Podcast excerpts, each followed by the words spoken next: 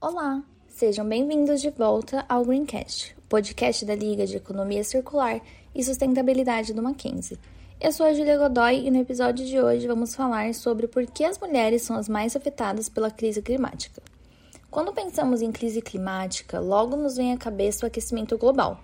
Mas para muito além desse tema, precisamos voltar nossa atenção às, mais, às pessoas mais impactadas, que são as mulheres. A mudança climática afeta desproporcionalmente meninas e mulheres, como os quilombolas, negras, indígenas da periferia, chefes de família, pessoas mais pobres, transexuais e agricultoras familiares. Embora as mulheres já contribuam bastante no enfrentamento da crise climática, são poucas reconhecidas por isso. Como se todas essas questões sociais já não fossem suficientes para relacionar clima à pauta de gênero, a saúde reprodutiva também se tornou uma preocupação, principalmente para quem mora nos arredores da plantação de soja.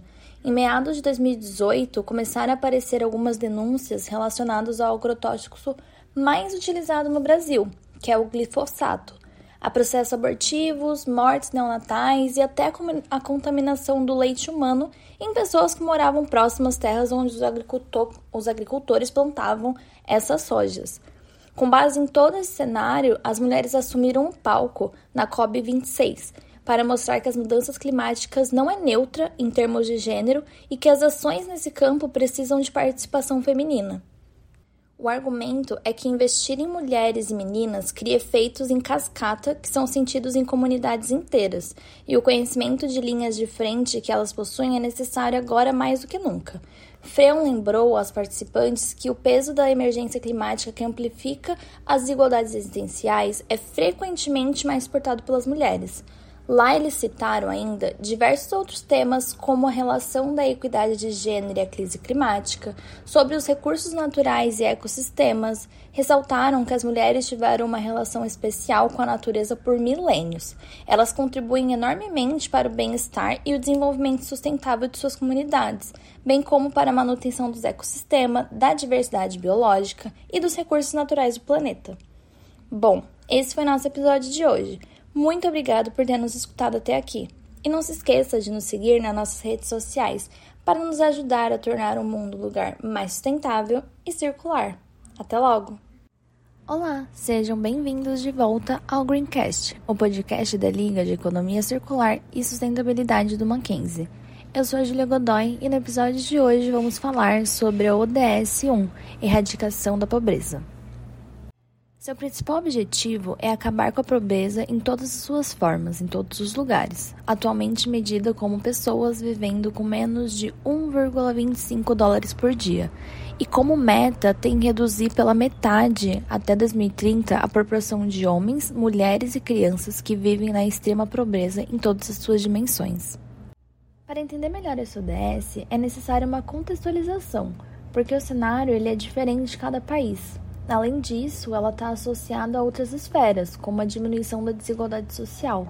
Ou seja, o esforço global para erradicar a pobreza também deve estar relacionada com questões sociais.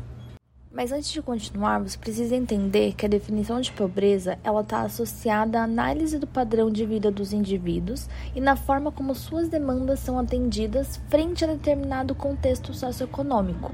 Vale ressaltar que as múltiplas abordagens da pobreza contemplam conceitos monetários, não monetários e sociais, incluindo direitos, representatividade e a liberdade dos indivíduos.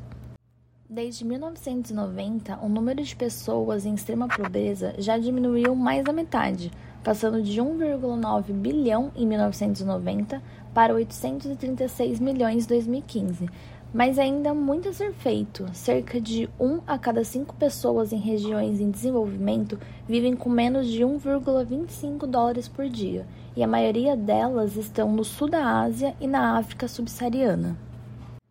As ações para erradicar a pobreza são diversas, e pode-se destacar uma que foi implantada aqui no Brasil, o Bolsa Família, que hoje foi substituída pelo Bolsa Brasil, que consiste em um programa de proteção social que visa a transferência de renda, no entanto, esses programas eles precisam estar alinhados com outras questões de cunho social, como nós já falamos anteriormente. Bom, esse foi nosso episódio de hoje. Muito obrigada por ter nos escutado até aqui. Esperamos que você tenha gostado. Não se esqueça de seguir nossas redes sociais e até logo!